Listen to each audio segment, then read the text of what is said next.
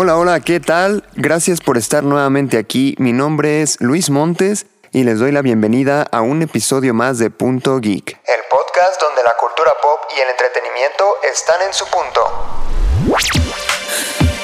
El día de hoy les compartiré sobre los planes de Xiaomi para incursionar en el mundo de los videojuegos, la llegada de los supercampeones a las consolas, la nueva adaptación live action de Your Name y lo popular que se ha vuelto la serie de The Witcher. Así que sin más preámbulos, comenzamos.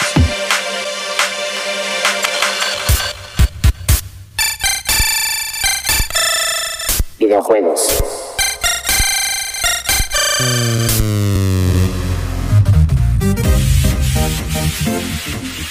La lucha por la supremacía tecnológica se encuentra en su auge. Samsung y Apple eran los clásicos protagonistas de esta competencia hasta que hace unos pocos años llegó Huawei a arrasar con el mercado. Pues resulta que actualmente otro competidor entra a la batalla con una calidad digna de respeto y unos precios bastante accesibles. Así es, me refiero a Xiaomi, otra marca china que está demostrando estar a la altura de los más grandes, posicionándose cada vez más arriba en los puestos de popularidad.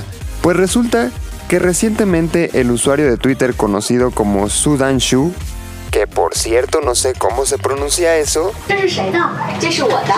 quien en varias ocasiones ha filtrado información sobre nuevos modelos de smartphones con una precisión increíble, dio a conocer que para finales de este año se espera el lanzamiento del Black Shark KLE A0, el modelo sucesor del Black Shark, el cual por cierto fue diseñado especialmente para gaming. Lo que lo vuelve un smartphone tan peculiar es que será el primero en contar con unos poderosísimos 16 GB de RAM y por supuesto conexión 5G, además de los ya famosos controles periféricos equipables. Sin duda una noticia interesante para todos aquellos que son fanáticos de llevar sus videojuegos a todas partes. Sin embargo, todavía falta conocer el comunicado oficial de la compañía, así que estaremos al pendiente. Pues qué interesante esta lucha tecnológica que cada vez se vuelve más reñida y cada vez hay más competidores. Ciertamente antes las marcas chinas no eran eh, tan confiables. De hecho yo creo que a la mayoría de nosotros nos ha sorprendido darnos cuenta de que ahorita en cuanto a tecnología las marcas chinas están eh, liderando, vaya, y, quitando lugar a, Apple y a Samsung, porque, pues bueno, hace unos años aquí no se conocía Huawei, no se conocía Xiaomi, y ahorita es de, lo más consumido en tecnología, porque han demostrado tener eh, buena calidad y buenos precios sobre todo. Incluso eh, este hecho de incursionar ya en los videojuegos, que no es algo que podamos decir nuevo, no, no es la, Xiaomi no es la primera marca en, en, en pensar en un celular para videojuegos, pero eh, yo creo que pues esto obviamente responde al avance tecnológico en general, ¿no? Sin dudas es algo bastante increíble, ya hemos visto incluso con el, el proyecto Scarlett de Xbox que ya planea también poder jugar los juegos de Microsoft en, en el celular y conectando un mando. Pero el hecho de que ya un celular te lo vendan particularmente para eso, incluso con sus propios controles, pues definitivamente es algo innovador y tomando en cuenta que aparte de eh, los mismos avances tecnológicos que se han hecho para estos celulares ya corresponden más a, lo que podríamos encontrar en, una computadora común y corriente al menos, ¿no? Ya con 16 GB de RAM, pues ya estamos hablando de que es algo bastante potente y que precisamente va, a tener un buen soporte para los videojuegos y va a soportar bien los gráficos, va a mostrar eh, definiciones impresionantes en cuanto a la animación de los juegos, etcétera, ¿no? Entonces, pues obviamente va a ser eh, algo impactante y claro que vamos a estar al pendiente para contarles más al respecto.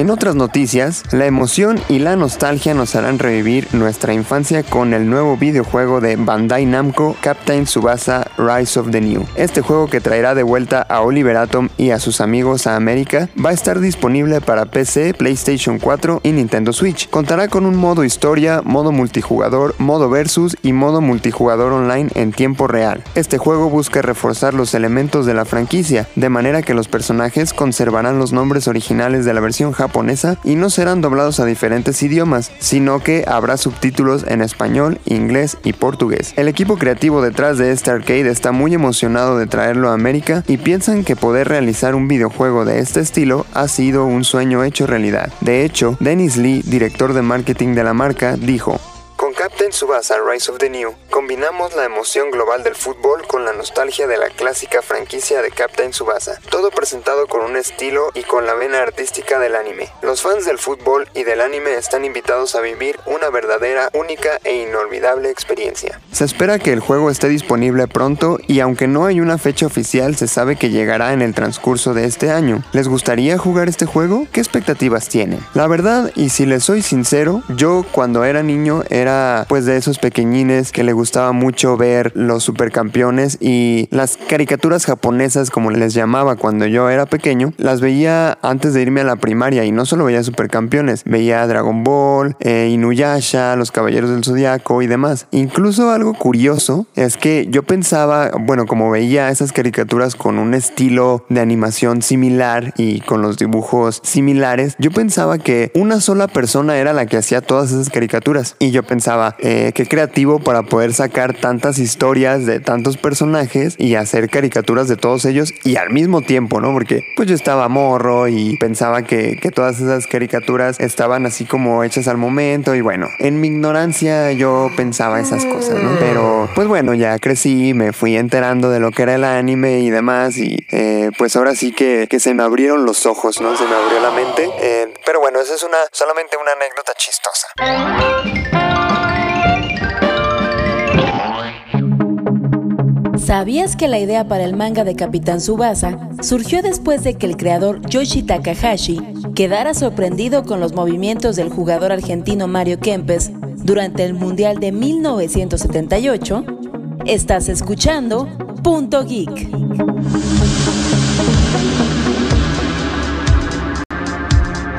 Volviendo al videojuego, creo que va a estar interesante que esté animado con esta peculiaridad de, del anime y el hecho de que puedas usar las técnicas que se utilizan en el anime y tal cual eh, las veas plasmadas en el videojuego, creo que va a ser algo que va a atraer mucho público. Yo particularmente sí lo jugaría y créanme que yo detesto por completo los juegos de fútbol. Perdón a los que me están escuchando y son fans de FIFA o de PES, lo siento, a mí en lo personal no me gustan. Eh, prefiero otro tipo de juegos, pero vaya que este juego de supercampeones definitivamente sí lo jugaría. Pero bueno, independientemente de esto, ¿qué opinan ustedes? Por favor, déjenme sus opiniones al respecto en mis redes sociales, ya saben que ahí voy a estar muy al pendiente para poder darles la atención a todos ustedes.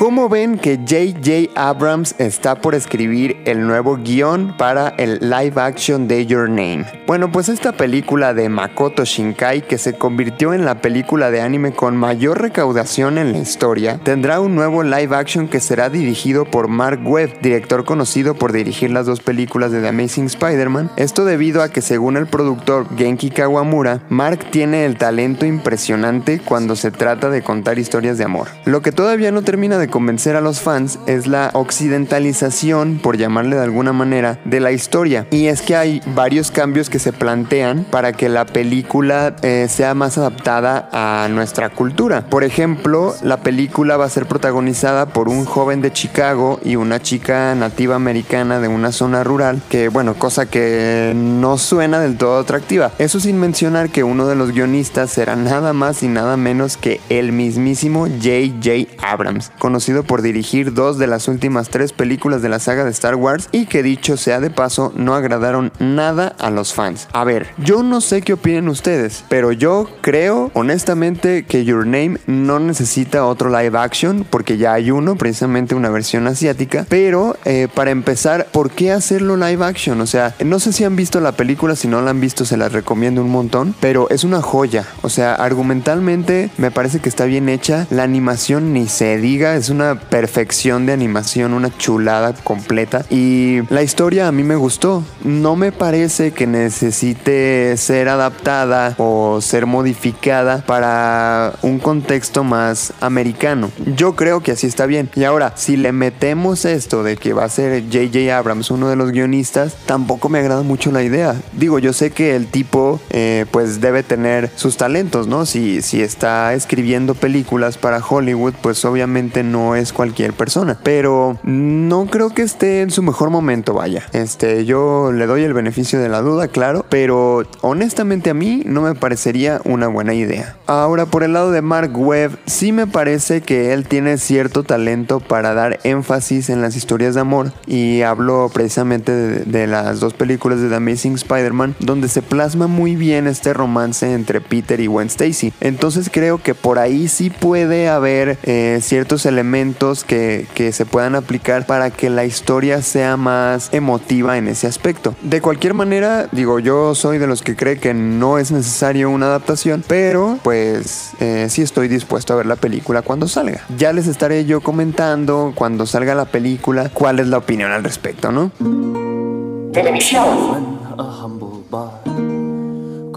Justamente hace unos días Netflix dio a conocer que la serie The Witcher se volvió la más vista en su plataforma con un total de 76 millones de vistas en su primer semana. Sin duda un fenómeno digno de analizarse. En esta ocasión les comparto un análisis de la misma realizado por uno de los seguidores de Punto Geek llamado Alejandro Hernández y aprovecho para invitarlos a que manden sus análisis, opiniones y reseñas a mis redes sociales para que también puedan aparecer en el programa. La primera temporada de la nueva producción fantástica de Netflix, cuyo presupuesto ronda entre los 70 y 80 millones, llega con suma fuerza y es bien recibida por los espectadores, mientras que la crítica especializada la ha calificado en el mismo nivel que Star Wars, The Rise of Skywalker, son los espectadores quien tienen una opinión diferente, haciendo que The Witcher se posicione dentro del top 3 de las series más populares en Estados Unidos junto a The Mandalorian y Stranger Things. La historia de The Es contada por sus tres protagonistas, Geralt de Rivia, encarnado por Henry Cavill, Cirilla Fiona, interpretada por Freya Allan, y Jennifer de Bengerberg, interpretada por Anya Calotra, siguiendo sus pasos a través de diferentes líneas temporales que convergen en el último episodio. Cualquier confusión que esta narrativa pueda causar al espectador, esta queda totalmente explicada a la mitad de la serie. A comparación de los videojuegos producidos por CD Projekt Red, la serie sigue cercanamente a las novelas del polaco Andrzej Sapkowski. Una de las primeras observaciones hechas por la crítica es que podría resultar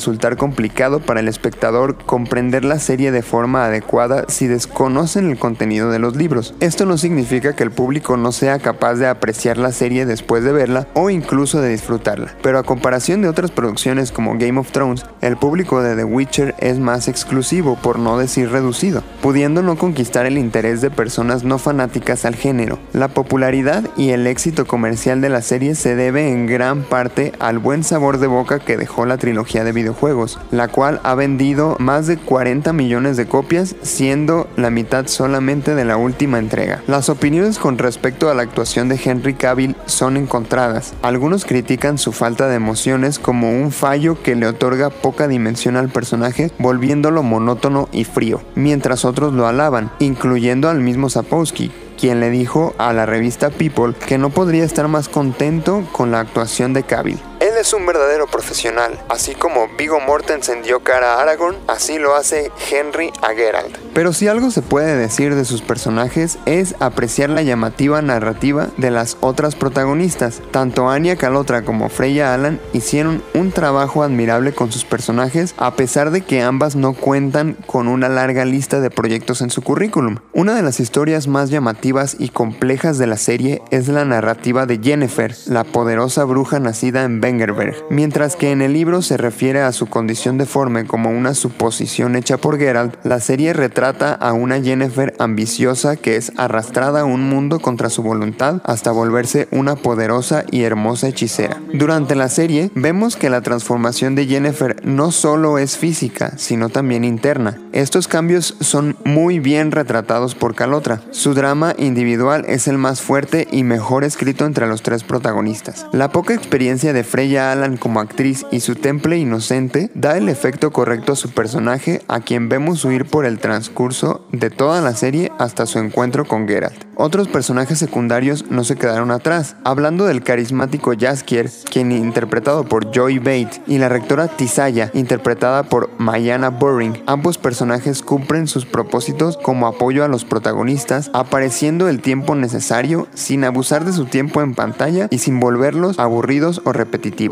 Asimismo, la malévola bruja Fringilla, encarnada por Mimi Diweni, y el despiadado Kahir, interpretado por Eamon Farren, presentaron a enemigos poderosos y con objetivos claros. Uno de los aciertos de los villanos en esta serie es su inteligencia quienes no se presentan como simples contrincantes que son fáciles de derrotar. Los acontecimientos son guiados por la búsqueda de los personajes de sus destinos innegables. La misma narrativa de separar las historias en distintas líneas temporales provee a la serie de un ritmo atractivo, logrando que el espectador se interese por el siguiente capítulo y no abandone la serie después del segundo episodio. Mientras que la primera temporada deja varias preguntas que se esperan sean resueltas en la segunda temporada, pudimos ver cómo las historias individuales se fusionan para darle forma a lo que será la pequeña familia y ver a Siri como la aprendiz de Geralt en el futuro. Con respecto a los detalles técnicos, los productores de la serie acertaron al decir que no buscaban hacer una serie que se viera barata. Aunque el CGI no compite con grandes producciones de Hollywood, es muy superior al de muchas series de televisión. El diseño de producción recrea de manera creíble el ambiente de la época feudal, tanto en los vestuarios como en los sets. Aunque la fotografía no es el punto fuerte de la serie, logra dar el aspecto de que la serie es una producción de gran presupuesto. Debo decir que si la configuración de la pantalla del espectador no es la correcta, algunos planos podrán ser demasiado oscuros. La propuesta musical, compuesta por Sonia Belusova y Giona Ostinelli, acompaña a las emocionantes coreografías y el admirable trabajo de Kabil al blandir la espada con destreza y mucha fuerza. La música que combina estilos modernos con clásicos, instrumentos que recuerdan a las historias basadas en cuentos irlandeses,